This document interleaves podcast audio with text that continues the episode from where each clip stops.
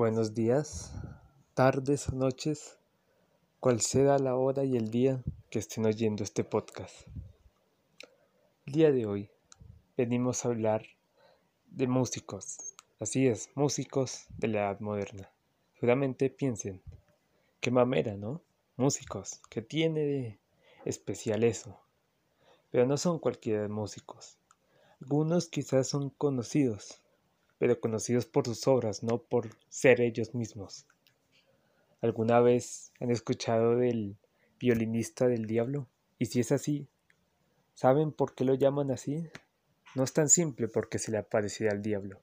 Hay más, una historia detrás de eso. ¿Han escuchado de la misteriosa muerte de Mozart? ¿De su rivalidad con el músico Salieri? ¿El misterio de la vida de Vivaldi? Si no es así y lo quieren saber, los invitamos a escuchar este podcast. Vamos a comenzar. Ahora pasamos a una historia perversa, llena de mucha música maldita, con impacto a los oyentes. Este violinista desafía lo imposible. Hoy, Niccolo Paganini se manifiesta en nuestra radio como un clásico. Niccolo Paganini es quizás uno de los mejores violinistas italianos del mundo, porque cuentan los rumores en los salones de media Europa que a la madre se le apareció en los sueños el diablo, diciendo que si vendía su alma, su hijo Paganini sería violinista prodigio. Ante semejante predicción, su papá, Antonio, un virtuoso músico del violín y la mandolina, obliga a Paganini a muy temprana edad a estudiar el violín durante 10 horas diarias. También por parte de la medicina decían que movía sus manos como si no tuviera huesos, afirmando que Paganini tenía mucha flexibilidad en sus manos.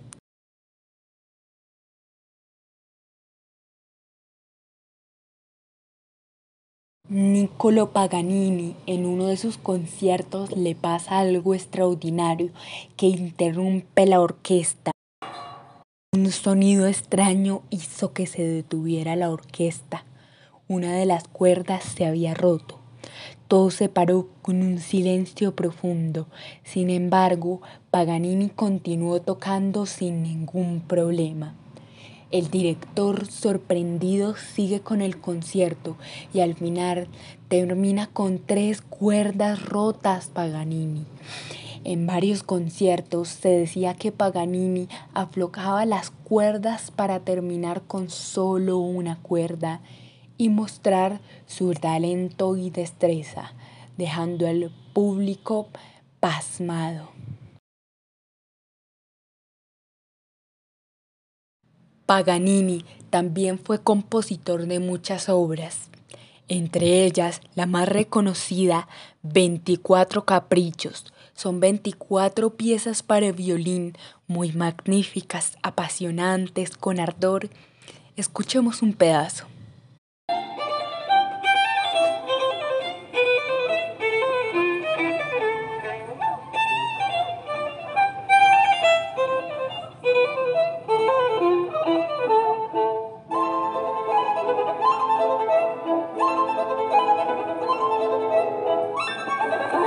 Qué magnífico, ¿no? Bueno, mucha gente le tenía envidia a Paganini, lo veían con mucho horror, hasta le ponían la cruz al verlo, decían que para salir de sus poderes diabólicos. Sin embargo, otra gente lo admiraba mucho, como su amigo Mauricio. Le escribe esta carta.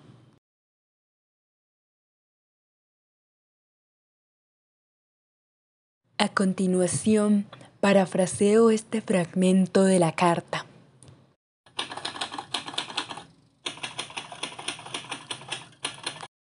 Mi admiración por tu alma musical ha rozado la envidia. He querido tener tu mente para dibujar en el pentagrama de mi vida las melodías que tú solo has podido crear. He intentado desesperadamente que mi violín hable como el tuyo y sus palabras de ánimo vestidas en la profundidad de mi soledad. Puedo apagar mi frustración de quien se siente vacío. He codiciado tener tus manos tantas veces. Las obras de Paganini incluyen 24 caprichos para violín, 6 conciertos y varias sonatas. Sus técnicas influyeron en muchos músicos posteriores. La salud de Paganini se fue deteriorando por una tuberculosis. Falleció en Niza en 1940. La leyenda de Niccolo Paganini seguirá en el mundo.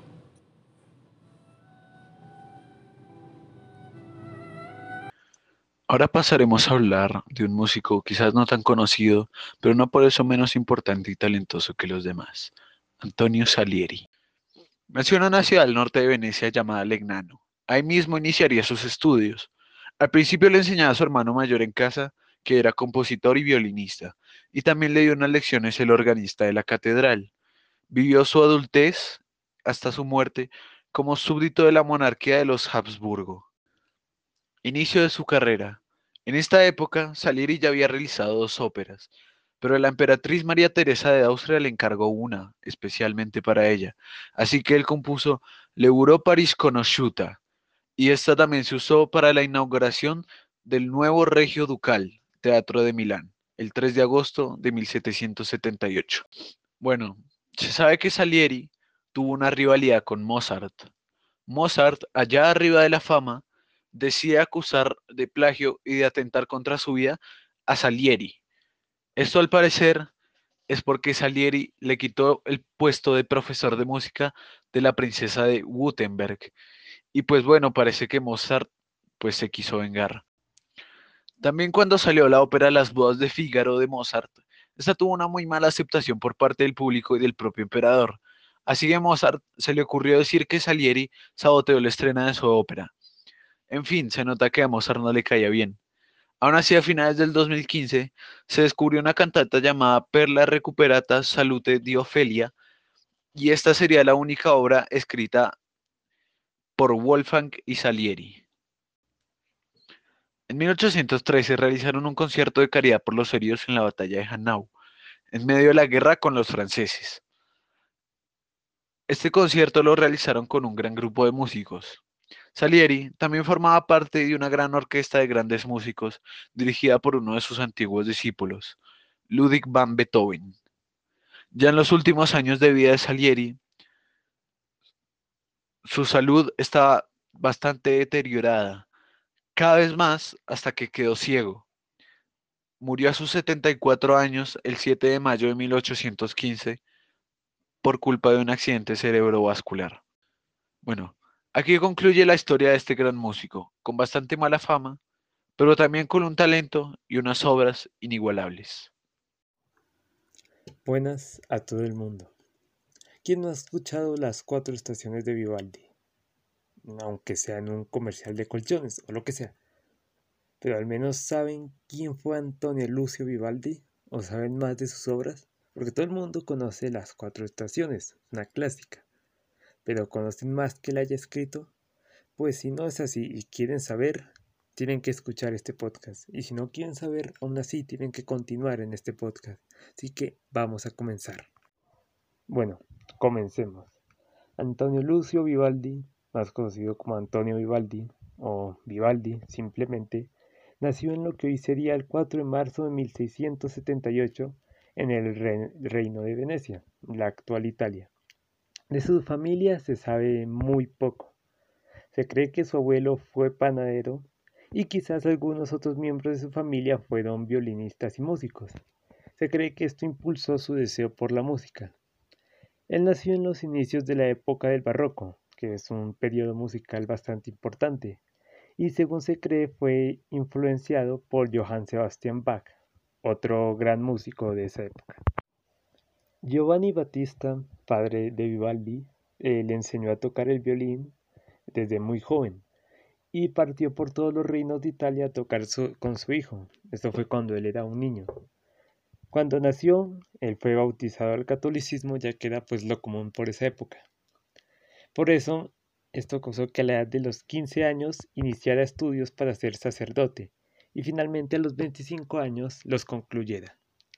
Sus intereses por la música eran superiores a sus intereses por la religión, y gracias a su asma, la iglesia lo excluyó de dar misa. Esto le permitió más tiempo para sus composiciones. Aún así, siguiendo, siguió siendo parte del sacerdocio, pero por su enfermedad no pudo tocar instrumentos de aire como la flauta o el bow, ya que sus pulmones no se lo permitían. Por este mismo tiempo le apodaban Il Prete Rosso o el cura rojo en español, ya que pues era sacerdote, bueno, pero le llamaban Cuba. Era pelirrojo y vestía de rojo. Desde ahí se dedicó únicamente a la música y a sus composiciones. Vivaldi es uno de los más conocidos e importantes representantes del barroco musical. Desde que partió con su padre por todos los reinos de Italia, empezó a componer música. Fue parte del Conservatorio del Hospital de la Pietra, una zona de música dentro de Venecia, en el cual publicó sus primeras obras. Fue aclamado por varios músicos de la época, también artistas y sacerdotes que lo llamaban y nombraron maestro de violino o el maestro del violín, y se referían a él como un violinista excepcional, un genio.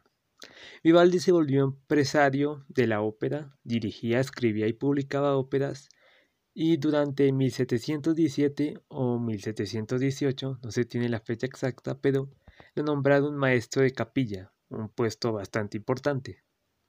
Esto inició y terminó con su obra más famosa. Él escribió y tocó varias piezas de ópera que las nombró a las cuatro con distintos nombres, que fueron primavera, verano, otoño e invierno. Y un día las unió a todas estas óperas, formando lo que hoy se conoce como las cuatro estaciones de Vivaldi. También se sabe que compuso más de 46 óperas, no solo esa, esa. Sabe que compuso también alrededor de 350 conciertos, de los cuales 230 eran únicamente para violín. Esto muestra su afición por los violines y también cerca de esas épocas compuso otra de sus obras más importantes pero no tan famosas, Magnificat de Vivaldi. Sin embargo, eh, no es tan conocida.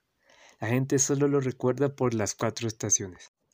Bien, llegamos al final. Y sí, ya sé, no están tristes. Pero bueno, Vivaldi, por su gran renombre, era llamado por reyes y gobernantes de muchas partes de Europa para ir a tocar para ellos. Iba a Francia, muchos reinos de Italia, incluso hasta España se dice que fue. Así fue que llegó a Viena, en esa época el imperio Habsburgo, pero actualmente es el país de Suiza.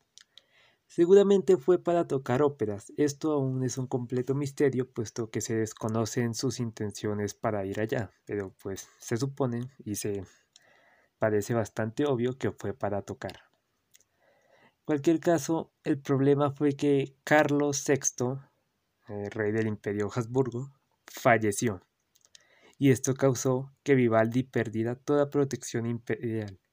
Perdió obviamente pago porque iba a tocar para el rey y si no había rey pues nadie le iba a pagar. Perdió médicos, medicina, todo lo que necesitara. empobreció en Viena en el hotel que se hospedaba, perdió todo, básicamente no tenía nada, y no tenía cómo volver a Venecia. Esto causó al final su muerte, ya que no tenía para quién trabajar, no tenía dinero para médicos, y según se dice, murió por una infección interna, aunque esto no está del todo claro, su muerte también sigue siendo un misterio, pero se dice que murió por una infección interna durante la noche del 27 o el 28, también su muerte, la fecha es inexacta, no se tiene registros, pero se dice que es entre el 27 o 28 de julio de 1741, a la edad de 63 años. Su tumba hoy está en la actual Viena, por si quieren ir a visitarla. Esa ha sido la historia de sin duda uno de los músicos más excepcionales, sin embargo, pues no se le reconoce su genio tanto como a otros, pero es sin duda uno de los grandes músicos de nuestro tiempo. Muchas gracias. Muy buenas tardes a todos. Hoy les voy a hablar de uno de los compositores más grandes del mundo, si no el más grande, Wolfgang Amadeus Mozart. Mozart, el chico genio, nacido de Leopold Mozart y Anna Maria Pertl, con un padre violinista y compositor, Mozart niño y su hermana vivían en un ambiente en el que la música era primordial. Su propia hermana, a los 10 años de edad, ya enseñaba a tocar piano y Mozart, con 5 años, menor, fue uno de sus estudiantes. Desde pequeño fue considerado un niño genio, por la facilidad con la que aprendía composiciones y con la fluidez con la que tocaba el piano. Después de un tiempo empezó a hacer giras con su hermana por lugares como lo son Alemania, Francia, Gran Bretaña y los Países Bajos. A una edad más avanzada consiguió el título de Concertmeister de la corte salzburguesa y siguió su camino de aprendizaje por varios países y varias culturas. Comenzó a componer de manera profesional vendiendo minúes, sonetos y óperas. Ya con la edad de 15 años, Mozart vuelve a Salzburgo con orgullo y bien merecido, ya que el Papa Clemente XIV le había otorgado la Orden de la Espuela de Oro. La cantidad de posibles muertes que tuvo Mozart es increíblemente grande, desde triquinosis letal hasta fiebre reumática aguda, pasando por insuficiencia renal, sífilis, bronconeumonía y finalmente la teoría más conspirativa del mundo, envenenamiento siendo más profundos, un envenenamiento provocado por Antonio Salieri, siendo dicha teoría propuesta por el mismo Mozart antes de su propia muerte. Como se puede ver en la biografía de Frank Xavier Niemczek, tenía la sensación y la paranoia de en algún momento ser envenenado. Muchas gracias a todos por escuchar a estos maravillosos músicos clásicos leyendas del mundo. Los veremos en un próximo podcast. Hasta luego. Bueno, eso fue todo. Muchas gracias por escuchar nuestro programa de hoy y hasta pronto.